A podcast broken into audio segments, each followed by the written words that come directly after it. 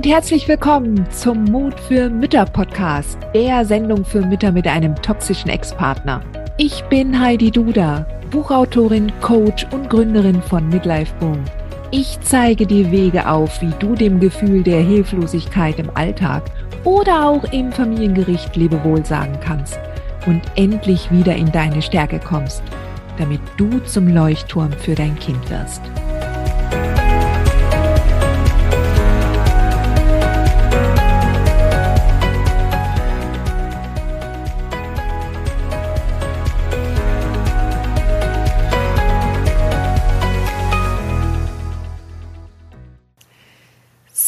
Herzlich willkommen, liebe Anna. Ich freue mich total, dass du dir die Zeit genommen hast für ein Interview für meinen Mut für Mütter Podcast. Herzlich willkommen.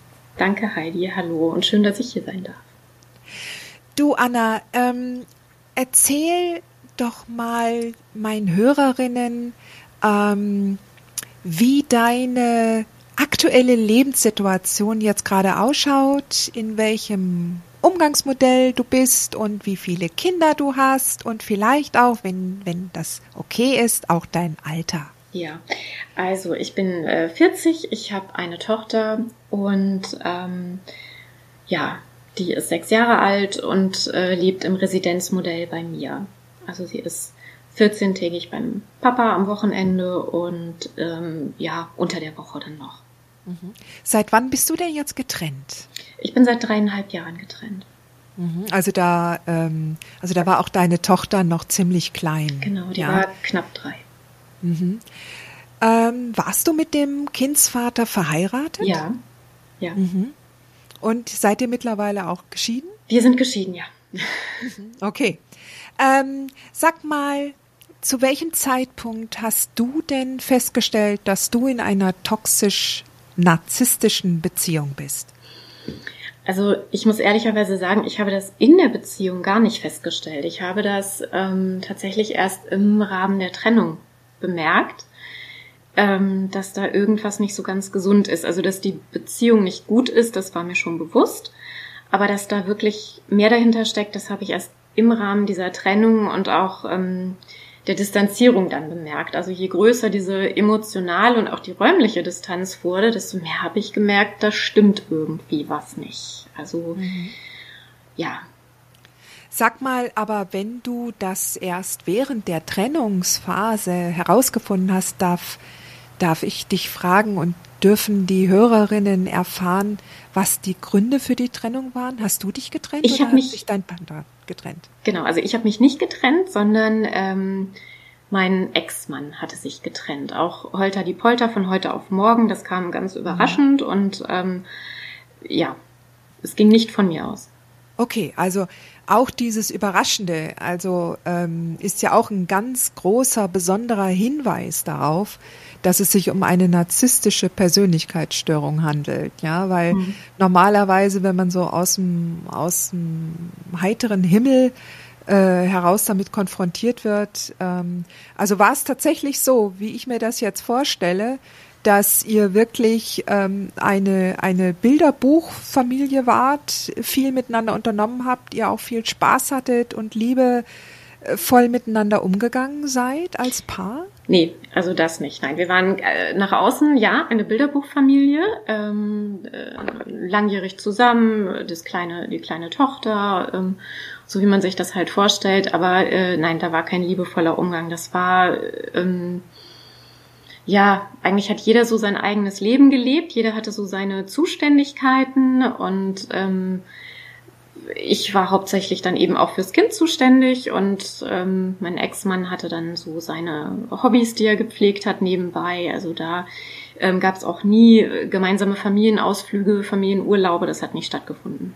Aha. Und, und das hat, also jetzt, ich äh, frag dich jetzt einfach mal, ja, ich meine, äh, liebe Anna, du, äh, du kennst mich, ja, du, du weißt, dass ähm, dass ich dir äh, nichts, nichts Böses will, gerade weil du ja auch im, im Club der mutigen Mütter bist, ja. Aber ich frage dich jetzt einfach mal, weil ähm, das sicherlich auch viele Hörerinnen jetzt gerade sich genau die gleiche Frage stellen, ja. Ähm, als du in der Beziehung noch warst, hast du das nicht vermisst? War das für dich eine, eine gute Ehe? Also es war insofern eine gute Ehe, dass ich dachte, man ähm, ist sich gegenseitig treu und man hat so ein gewisses Teamwork. Man hat sich gemeinsam was aufgebaut. Ähm, man kann ja nichts vermissen, was man nicht kennt, sage ich mal mhm. ganz vorsichtig. Mhm. Und ähm, ich kannte es nicht anders. Und von also daher, auch von deinen Eltern her? Ähm, ja, genau. Also von der Herkunftsfamilie, genau. Das ähm, hat ja alles so seine Gründe, weshalb man irgendwann mal in so einer Beziehung landet. Und ja, ich kannte es nicht anders. Es war für mich okay. Ich war nicht zufrieden, ich war nicht glücklich, mir ging es auch nicht gut, ähm, auch körperlich nicht gut in dieser Beziehung, gerade zum Ende hin. Ähm, aber ja, es, es hat gereicht. Ich kannte nichts anderes. Mhm. Als du dich, also wenn du jetzt mal den Faktor daraus nimmst, dass du von seiner, von seinem Trennungswunsch konfrontiert wurdest und damit nicht gerechnet hast, ähm, hast du in dieser Zeit äh, eventuell sogar eine Art Erleichterung empfunden? Hattest du dann das Gefühl gehabt, jetzt hat er mir zwar die Entscheidung abgenommen, aber es scheint die richtige Entscheidung zu sein. Kam diese Phase? Ja, kam das? Ganz schnell, ganz schnell. Also es war natürlich, es war ein mega Schock, weil ich ja auch mir selber immer diese Bilderbuchfamilie vorgemacht habe, muss man ganz ehrlich sagen.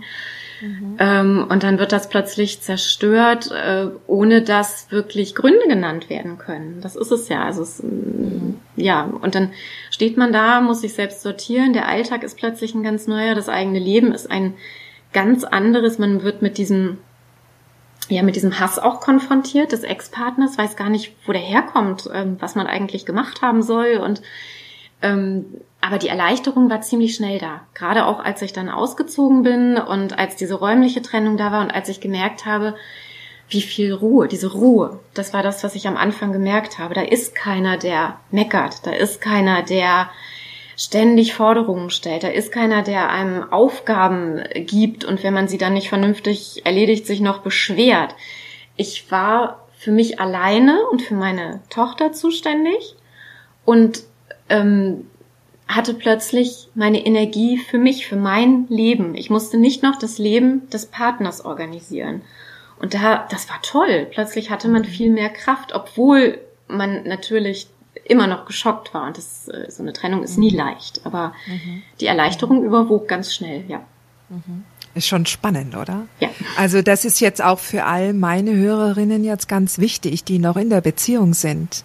Ihr könnt euch halt erst ein Bild von dieser Erleichterung machen oder dieses Gefühl, wenn auf einmal ein riesen Steinkoloss von den Schultern fällt, wenn ihr so, wenn ihr alleine seid, ja, wenn ihr ausgezogen seid, wenn das euer Schutzraum ist, ja, und diese, und dieses konstante an einem herummäkeln, rummaulen, eine, eine, eine Negativitätswolke, die immer im Alltag präsent ist, wenn die weg ist, das ist ein ganz neues Leben. Natürlich hat es neue Herausforderungen, wenn man das Leben nicht kennt, wenn man vorher halt nicht weiß, wie das ist, wenn man alleinerziehend dann da ist. Also ich nehme dann auch daraus, dass du das Kind dann auch mitnehmen durftest. Also da hatte er nichts dagegen, oder? Ähm, ja, es wurde probiert. Ähm, also er hat versucht am Anfang so eine Art Wechselmodell zu installieren. Das hat aber nicht mhm. funktioniert, weil es meine Tochter einfach nicht mitgemacht hat. Und da ähm, muss ich sagen, hat er dann irgendwann auch gesagt, gut, dann lassen wir's. Ähm, ja, ähm, also das Kind ist dann im Prinzip mit mir ausgezogen. Und das mit dieser Erleichterung, das kann ich nur noch mal bestätigen. Ich habe am Anfang wirklich gedacht, ich sterbe. Ich habe wirklich gedacht, dass es ist so schrecklich, was mir da passiert, diese Trennung und ich schaffe das nie und ähm, hinterher habe ich gemerkt, nee, es ist einfacher. Also das Leben als Alleinerziehende war für mich und ist für mich noch einfacher als das Leben in der Familie. Es ist wirklich so. Obwohl ich auch keine Unterstützung habe von, von Dritten, aber es ist einfacher und besser und ich bin viel zufriedener. Hört, hört. Also, wir müssen, also das ist jetzt auch ein ganz wichtiger Punkt und ganz wichtiger Aspekt, ja. Es gibt so viele Grautöne und nichts an einem Leben jetzt, wenn man alleinerziehend ist, äh, da möchte ich nicht schmälern. Die ganze äh, mentalen Aufgaben, die man hat, wenn man das Kind halt dann auch ganztags betreuen muss, auch während Corona-Zeiten und Lockdown und das wollen wir gar nicht abtun, aber die Macht, die das mentale Setting hat, nämlich wenn man weiß, okay, alles ist gerade gut so, wie es ist. Alles, was ich jetzt in diesem Alltag erlebe für mich, wo ich jetzt alleine bin mit dem Kind, kann ich so gestalten, wie ich das richtig, wie ich das für richtig halte. Und das ist okay so. Ja, und, und das ist eine Freiheit, wo alles wieder aufleben kann, was in der Beziehung verschüttet wurde. Und deshalb ist das so, so wichtig. Also es gibt nicht die Alleinerziehende. Ja, es gibt nicht die arme Mutter. Ja, ich hatte, ich hatte sogar auch in der ersten Zeit meines alleinerziehenden Daseins, was ich nie werden wollte, was ich nie werden wollte, aber ich habe teilweise mich sogar als äußerst privilegiert gesehen gegenüber den Frauen, die in der Beziehung waren, wenn die Männer eigentlich immer abwesend waren und sie mussten sowieso alles machen und sie hatten die Kinder tatsächlich äh, sieben Tage die Woche, 24 Stunden. Ja, es gibt immer Grautöne, sollte man sich eigentlich immer vor Augen halten. Also für all diejenigen, die gerade so einen Glaubenssatz haben, dass ähm, man als Alleinerziehende schlecht über die Runden kommt oder dass das alles viel schwieriger ist als in einer toxischen Beziehung, dann kann ich hiermit bestätigen, und das mache ich hier für alle, das stimmt nicht. Kann ich unterstreichen, ist definitiv ja. so. Und diese Freiheit, die du gerade auch erwähnt hast, die ist echt, mhm. ähm, das fühlt man aber wirklich erst, wenn man durchgegangen ist und wenn man, wenn man auf der anderen Seite quasi dieses Nebels wieder rausgekommen ist und merkt, es gibt so viel, was besser ist. Und das sind ja gerade in diesen toxischen Beziehungen auch diese Kleinigkeiten, die Kaffeetasse, die man morgens nicht weggeräumt hat und die auf dem Tisch steht und die dann plötzlich für ein Riesenstreit sorgt und man gar nicht weiß, warum eigentlich. Also jetzt kann ich den ganzen Frühstückstisch stehen lassen und es ist keiner da, der meckert, weil es stört ja keinen. Ich bin ja alleine. Ja. Also. Mhm. Ja. ja.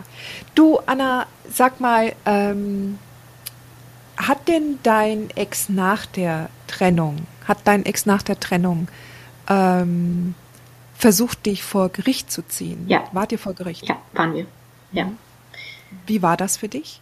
Ähm, ich habe es ehrlich gesagt nicht verstanden. Ich habe auch den Zeitpunkt nicht verstanden. Ähm, es war so um die Scheidung rum, sage ich mal. Also eigentlich lief alles, war alles geregelt. Wir hatten tatsächlich äh, vorher auch noch einvernehmlich eine, eine Änderung im Umgang vorgenommen und ähm, ich habe es nicht verstanden, warum plötzlich das Gericht eingeschaltet werden musste. Ich habe auch versucht, es noch abzuwenden, auch gerade für das Kind was ja da auch immer mit reingezogen wird, ähm, das war ganz schrecklich. Also für mich war das wirklich, ich habe irgendwo schon damit gerechnet, aber natürlich gehofft, dass es nicht so weit kommt. Und als es dann wirklich kam, ähm, das war nicht schön. Aber gut, dann ist es nun mal so, man kann es dann nicht beeinflussen. Wenn der andere das möchte, dann darf er natürlich Anträge stellen bei Gericht und dann muss man sich selbst überlegen, wie man damit umgeht. Mhm. Wie oft musstest du vor Gericht gehen? Ähm, einmal waren wir jetzt vor Gericht. Okay, einmal. Und, und halt dann noch die, die Scheidung an genau, sich, da ja. musstest du auch vor Gericht. Ne? Genau. Mhm. Wie ist es dir denn jetzt nach der Trennung ergangen? Also wenn du dir jetzt mal nochmal vor Augen führst, ähm, in welcher Situation warst du, als wir uns gefunden haben, als du oder als du mich gefunden hast und, und äh, zum Beispiel auch in den Club gekommen bist, wenn das der erste Ansatzpunkt war mhm. damals?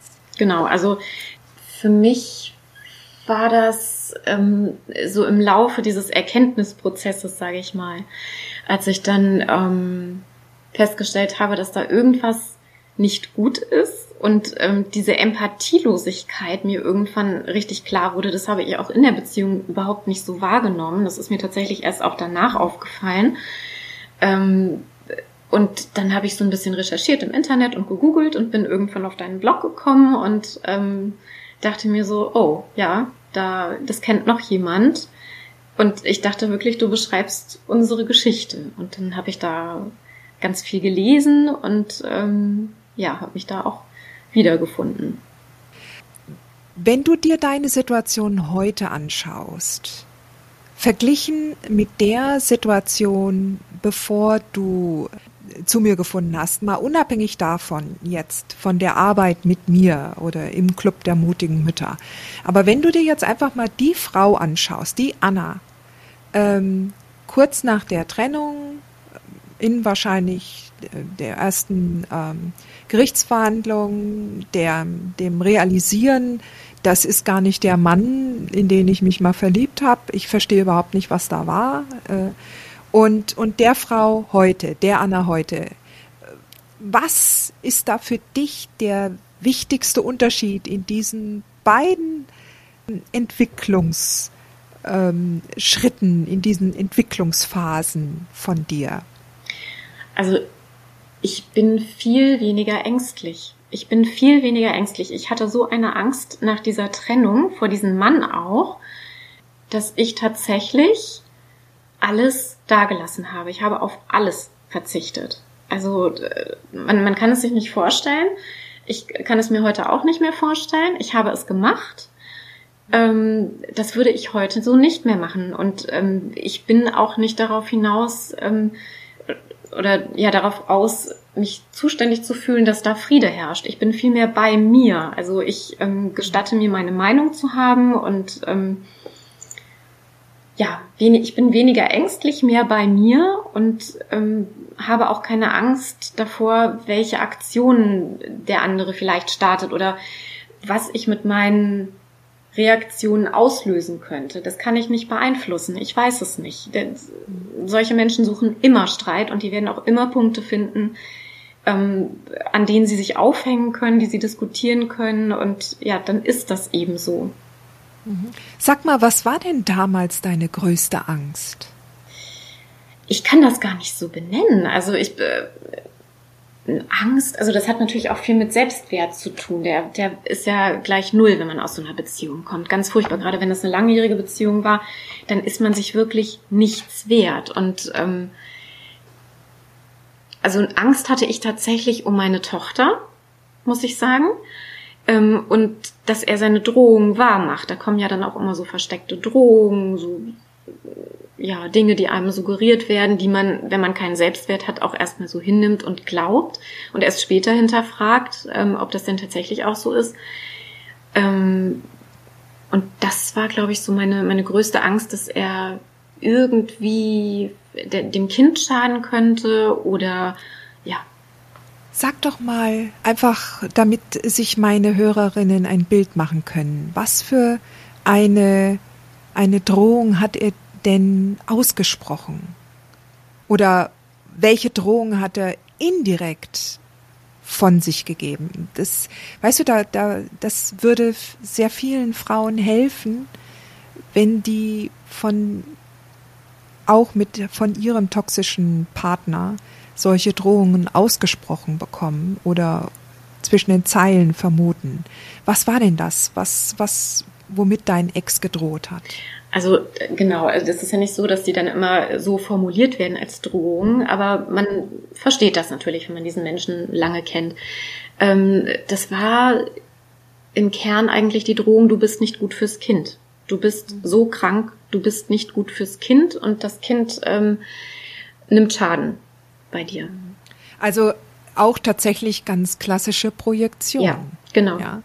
Also das, was ähm, das, was ich ja auch sehr oft höre und ähm, erlebe bei meinen äh, Kundinnen oder auch bei den anderen Clubmitgliedern, das ist halt, wenn dann der Ex da vor einem steht und dann Sachen über einen schüttet, die eigentlich viel mehr ihn selbst beschreiben. Ja, das kann ich ja. so unterschreiben. Also das ist wirklich ja. so, gerade wenn dann auch solche Dinge kommen, das war bei uns dann wirklich der Fall, dass ähm, eine psychiatrische Behandlung, eine stationäre Behandlung plötzlich im Raum stand und ähm, ich dann auch dachte, oh je, oh je, da muss man ja was machen. Und ähm, ja, ich dann tatsächlich auch professionelle Hilfe in Anspruch genommen habe und mir dann verschiedene, also nicht nur ein Fachmann, sondern verschiedene Fachmänner gesagt haben, nein, das Problem liegt nicht bei Ihnen. Sie sind gesund, Ihnen geht's gut. Und das ist auch ein Schock, wenn man das, äh, ne, man sucht ja immer, ja. oh, was ist jetzt bei mir nicht in Ordnung? Und dann ist da plötzlich oder sind mehrere unabhängig voneinander, die sagen, nein, bei ihnen ist alles in Ordnung. Aber es ist nicht sicher, mhm. dass auf der anderen Seite dann beim Ex-Partner auch alles in Ordnung ist. Genau. Ja, das ist und und du hast es auch genau erfasst, dadurch, dass du ähm, oder dass wir Mütter in in vielen Jahren unserer Beziehung tatsächlich dann auch so einen niedrigen Selbstwert haben, dass wir uns immer wieder in Frage stellen, immer wieder. Und andere, äh, die man eventuell denen man eine höhere Expertise zuspricht, und wenn die einem dann sagen, dass man irgendwo einen Vogel hat oder irgendwo falsch liegt, dann ist man geneigt, das zu glauben. Auch vor allen Dingen, wenn man aus der Herkunftsfamilie nichts anderes kennt, als dass man eigentlich immer den zuhören muss, von denen man annimmt, dass die es ja eigentlich wissen müssen. Genau. Ja. ja. Man gestattet es sich gar nicht, das vielleicht zu hinterfragen. Ist das denn wirklich so? Wie ist denn meine Wahrnehmung? Weil man die eigene Wahrnehmung so, so, sofort für falsch hält. Genau. Und da ist es halt auch sehr, sehr viele toxisch-narzisstische ähm, Menschen, die ähm, dann auch sagen, du bist ja Narzisst, ja, oder du bist die Narzisstin. Wenn man ähm, sich vorstellt, dass dann unglaublich viele Mamas dann auch losziehen und sich Gedanken machen, bin ich jetzt vielleicht die Narzisstin? Bin ich diejenige, die tatsächlich jetzt was da, ähm, äh, die da für Schwierigkeiten sorgt? Ja. Und in dem Moment, wo du dir diese Frage stellst, ist das eigentlich schon ein Indiz dafür, dass du niemals die Narzisstin sein kannst, ja weil äh, diese Frage, diese Selbstreflexion, die stellt sich ein Narzisst niemals. Ja, das ist einfach, das gehört zum zum zum Krankheitsbild, ja, zur Symptomatik einer mutmaßlich narzisstischen Persönlichkeitsstörung, von der wir natürlich jetzt das nur vermuten können, solange sie nicht bewiesen und diagnostiziert wurde von Menschen, die das studiert haben. Ja, muss man ja auch immer dazu sagen. Aber wir sind ja hier ähm, als betroffene Laien, Fachfrauen unterwegs und deshalb können wir da einfach so unter uns Frauen das schon so beschreiben, oder? Richtig. Ähm, ja, liebe Anna, wenn du jetzt, ähm, ach, ich habe, glaube ich, noch eine Frage. Wie lange warst du mit deinem ähm, Ex-Mann zusammen? Knapp 20 Jahre. 20 ja. Jahre. Oh, Wahnsinn. Weißt du,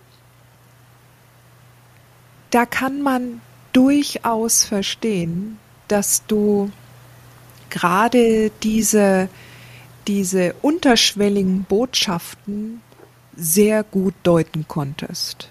Ja.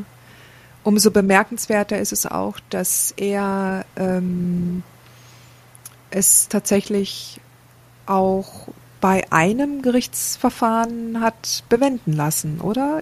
Meinst du, da kommt noch was? Bis jetzt war es eins. Ähm, ich weiß nicht, ob er sich damit zufrieden gibt, sage ich mal. Ich, man kann das ja nicht beeinflussen. Ich hoffe, dass ja. es das war, dass man vielleicht einen Weg findet, es auch außergerichtlich zu, ähm, zu klären, falls da noch Fragen kommen. Aber ähm, ja, des Menschenwille ist sein Himmelreich und ähm, wenn jemand glücklich damit ist, ein Gerichtsverfahren nach dem anderen anzustrengen, dann können wir Mamas dagegen nichts tun. Das ist, mhm. ist so, das müssen wir hinnehmen.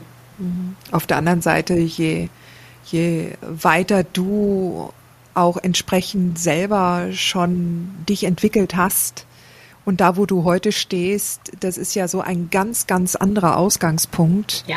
Ähm, und du wirst durch deine Souveränität und durch deine Stärke, die du jetzt in den letzten Monaten und Jahren schon erwirkt hast für dich und dir erarbeitet hast, du wirst da so souverän durchgehen, egal was sich da nochmal für eine Welle dir ähm, entgegenstreckt, ja. Also ähm, das ist eine ganz andere Situation als direkt nach der Trennung, definitiv, oder? Ja, ja, es fühlt sich auch anders an. Also ähm, ich glaube, das erste Gerichtsverfahren ist das Schlimmste, wenn man gar nicht weiß, wie das abläuft und was da auf einen mhm. zukommt. Man weiß nicht genau, wie die Beteiligten so äh, ticken. Mhm. Und ähm, im nächsten Gerichtsverfahren weiß man das schon. Man weiß ja dann irgendwann auch, wo der, der ähm, Ex-Partner hin möchte mit seinem Antrag, was er sich so vorstellt. Und ähm, dann kann man da, glaube ich, ganz anders reagieren, viel ruhiger auch bleiben. Wichtig ist ein guter Anwalt, kann ich da nur sagen, ja. auf jeden Fall. Ja. Und ähm, auch ein gewisses Loslassen. Also, dass man sagt, gut, bis zum gewissen Grad kann ich meine Position darstellen und was dann am Ende bei rauskommt, das entscheiden nicht wir, das entscheidet der Richter oder die Richterin. Und dann muss man halt gucken, wo es hingeht. Mhm. Wie geht's denn deinem Kind heute im Residenzmodell? Also sie versucht sich da tatsächlich noch zu finden. Der Umgang ist ja kürzlich ausgeweitet worden. Also dieses Gerichtsverfahren ist noch nicht allzu lange her und ähm, mhm. sie ist da noch nicht angekommen. Das ähm, sieht man ganz deutlich, dass sie da auch zerrissen ist. Mhm. Wirst du, ähm, wie begleitest du, sag uns, lass uns mal lieber so die Frage formulieren, wie begleitest du dann deine Tochter durch diesen Alltag, durch diesen Elternalltag? Gibt es da ähm, schon eine, eine neue Vaterfigur für das Kind oder ist es jetzt hauptsächlich du und deine Tochter und der Ex? Hat er schon eine neue Beziehung?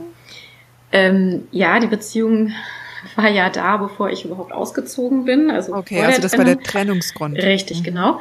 Mhm. Ähm, und nein, also bei mir ist jetzt kein neuer Partner mit im Spiel. Ähm, und ich versuche sie einfach aufzufangen. Also ich versuche sie so sein zu lassen, wie sie ist, gerade wenn, wenn sie dann wirklich komplett verwirrt ist. Das geht ja über, über ähm, ja, Wutausbrüche bis zu Weinattacken, ähm, dass sie auch wirklich sagt, nur ich weiß nicht mehr, was richtig ist. Der eine sagt so, der andere sagt anders und ich weiß nicht, was richtig ist. Und ähm, man kann nur versuchen, den Kindern wahrscheinlich die Verantwortung zu nehmen, dass man sagt, mhm. das ist ein, eine Sache, die müssen Mama und Papa untereinander klären. Und auf der anderen Seite ja auch das Gefühl zu geben, du darfst alle Beteiligten lieb haben, egal ob das der Papa ist, die neue Freundin oder ähm, die Mama oder die Oma, wer auch immer, du darfst alle lieb haben. Und mhm. wenn sich die Erwachsenen untereinander nicht einigen können, dann ist es nicht dein Problem. Ja, Super schön gesagt. Super schön gesagt, Anna. Also ich glaube, das ist auch tatsächlich der Schlüssel, den wir unseren Kindern mitgeben können. Ja, zu sagen, es ist vollkommen in Ordnung, dass du den Papa lieb hast. Ja, und dass du Beziehungen auch zu anderen Menschen aufbaust. Aber genauso auch darauf zu achten, dass die eigene Beziehung zum Kind, die eigene Bindung zum Kind auch gewahrt bleibt und gestärkt wird. Ja, und da ist es halt oft so, dass gerade bei Gericht die Beziehung zwischen Vater und Kind stärker gewichtet wird als die zwischen Mutter und Kind. Und das ist halt immer wieder eine meiner Hauptkernthemen, wenn ich Mütter coache, die sich auf Gerichtsverfahren vorbereiten müssen, das auch immer wieder klar zu sehen, so dass die Frauen dann auch entsprechend so argumentieren können, ja? ja. Dass es halt nicht nur darum geht, äh, eine Beziehung des Kindes zu stärken, sondern viele. Und dazu gehört die Mutter-Kind-Beziehung auf jeden Fall mit dazu, ja. Ja. Und ähm, also ich denke, so wie du auch ähm, jetzt schon sprichst und redest, dass du da deiner Tochter eine ganz, ganz große Stütze bist.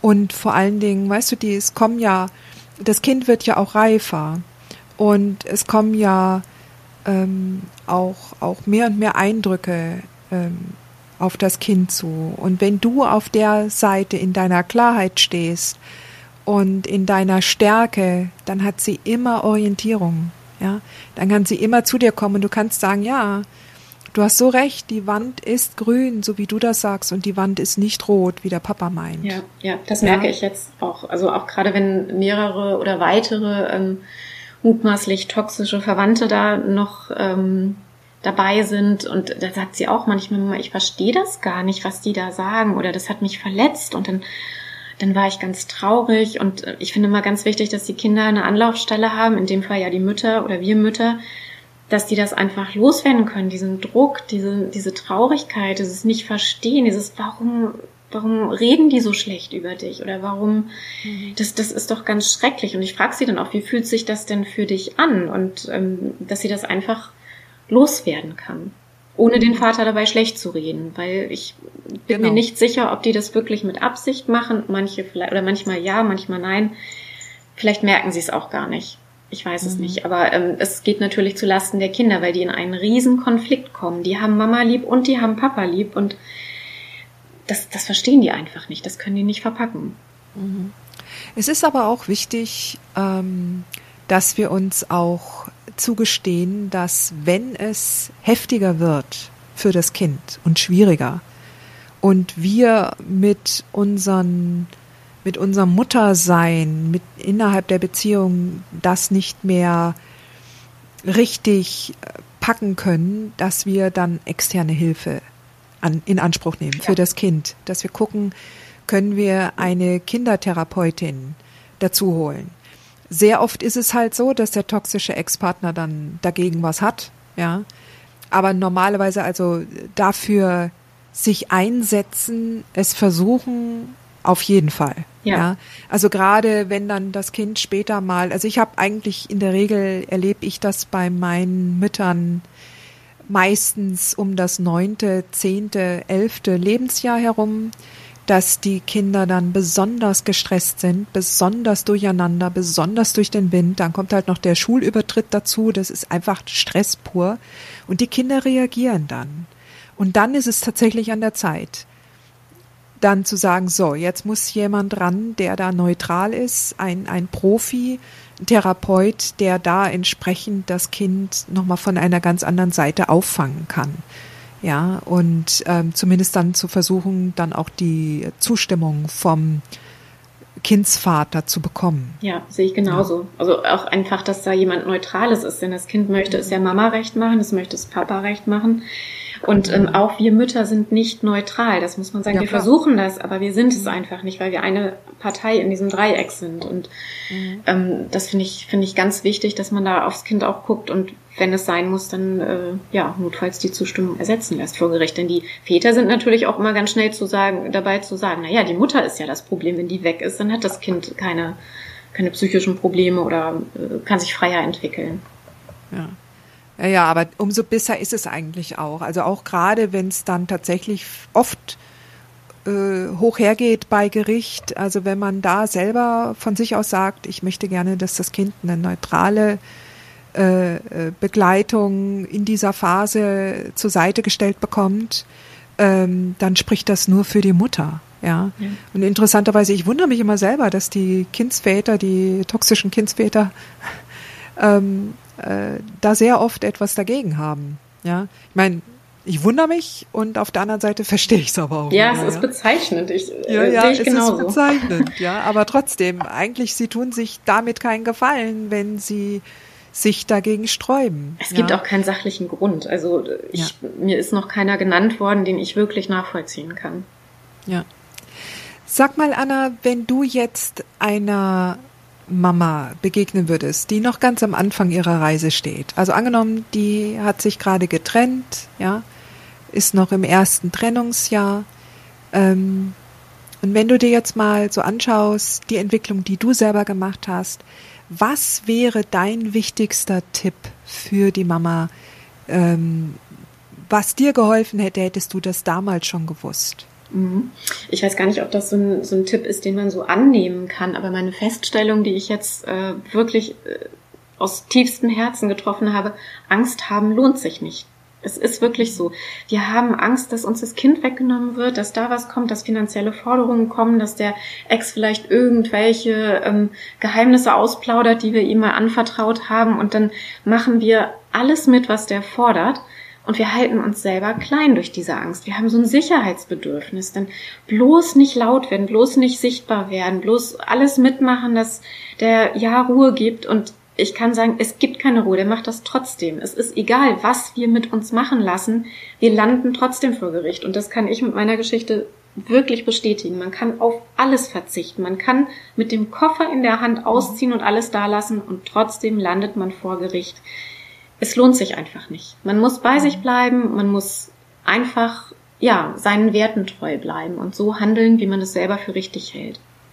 Genau. Also das ist gut gesagt, liebe Anna. Das ist wirklich sehr, sehr wichtig, die Angst oder Entscheidungen aus Angst heraus zu treffen, sind nie gute Entscheidungen. Ja, die Angst zeigt uns auch so den Weg, ähm, dass das jetzt etwas ist, was wir nicht kennen. Ja, dass die da natürlich steht auf der anderen Seite dieser Zukunft oder diese äh, auf der anderen Seite des nächsten Schrittes das Unbekannte. Ja, aber eins stimmt tatsächlich: Egal was du tust, der Ex wird einfach sein Ding machen. Ja, der wird einfach das machen, was er meint, machen zu müssen. Und du kannst ihm einen Finger reichen, du kannst ihm die Hand reichen, du kannst ihm den Arm reichen, immer in der Hoffnung, vielleicht gibt er jetzt Ruhe.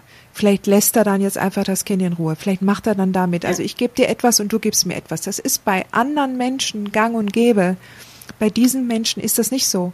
Und ich kann doch nicht mal sagen, dass die das jetzt irgendwie also ich habe nicht immer das Gefühl, dass sie das mit voller Absicht machen. Ich glaube einfach, sie vergessen das. Sie vergessen das, dass sie, dass, dass da jemand vorher eine eine Geste äh, des Gebens und des Verständnisses gezeigt hat. Am nächsten Tag geht es nur wieder darum, und was ist mit mir? Ja, was nehmen, ist mit mir? Die nehmen das ganz anders wahr. Ne? Die haben eine ganz andere genau. Wahrnehmung. Das ist immer dieses Ich bin im Nachteil. Und dieser Gedanke bleibt, egal wie viel man gibt, dieses Ich bin benachteiligt und der andere ist äh, gierig, unverschämt, was auch immer. Das bleibt, da kann man machen, was man möchte und das, das kann man nicht verändern. Mhm. Ich meine, jede Mama muss da tatsächlich auch selber so ihren Weg natürlich finden und gehen auch mit ihrer eigenen Angst. Auch jede Angst ist, glaube ich, auch sehr individuell. Ja. ja. Sehr individuell. Und ähm, aber diese diese klassischen Drohszenarien, ich nehme dir das Kind weg, ja, ich nehme dir alles weg. Äh, du wirst mir Unterhalt bezahlen müssen oder sowas. Ja, das sind so Sachen, das äh, muss definitiv nicht passieren. Ja, und, und da ist es wichtig, entsprechend dann sich die Informationen zu suchen, gute Teamplayer, das heißt, einen guten Anwalt oder eine gute Anwältin zu finden, ja, und sich ein Unterstützernetzwerk aufzubauen. Ganz, ganz wichtig, so dass man einfach auch ähm, andere Beispiele erlebt, die in einer ähnlichen Situation waren und wo man sagen kann, okay, daran kann ich mich orientieren. Und wo man sich natürlich am besten auch im positivsten Falle orientiert. Das heißt also an den Müttern, die es deutlich geschafft haben, sich eine neue mentale Stärke aufzubauen, die nicht ihrer Angst nachgegeben haben, und die auch entsprechend dem Ex nicht zu viel Macht zugesprochen haben. Ja, das ist ja, ja auch ein Prozess, ne, muss man auch ja. sagen. So am Anfang ist es so, dann macht man vielleicht einen Fortschritt und dann nochmal drei Rückschritte, aber wenn man dabei bleibt und sich das immer wieder vor Augen führt, dann dann reift man in der Persönlichkeit. Also dann wird man einfach äh, stärker und das braucht aber Zeit und Training auch. Genau, ja, also das ist ein, ein sehr, sehr schönes Gespräch gewesen, liebe Anna. Das fand ich auch. Vielen lieben Dank für deine Zeit. Sehr gerne. Ja. Und ich wünsche dir alles, alles Gute für die nächsten Jahre. Dankeschön. Und ähm, ja, deine, deine Kleine, die kann so, so happy sein, dass sie dich hat. Vielen lieben Dank, Heidi. Gerne. Dir diese Folge gefallen, dann freue ich mich, wenn du diesen Kanal abonnierst, du auch keine neue Folge mehr verpasst. Und solltest du noch nicht den Mutmach Freitag abonniert haben, dann lade ich dich herzlich ein, das hier auch nachzuholen. Du findest in den Show Notes unten den Link dazu. Der Mutmach Freitag ist etwas ganz Besonderes. Jeden Freitag bekommst du dann in deine E-Mail-Inbox eine Information, wenn ich jetzt zum Beispiel einen neuen Blogartikel geschrieben habe oder du erfährst weitere hilfreiche Tipps und Werkzeuge, die das Wochenende für dich einläuten. Ich freue mich, wenn du mitmachst und wünsche dir noch einen wunderschönen Tag.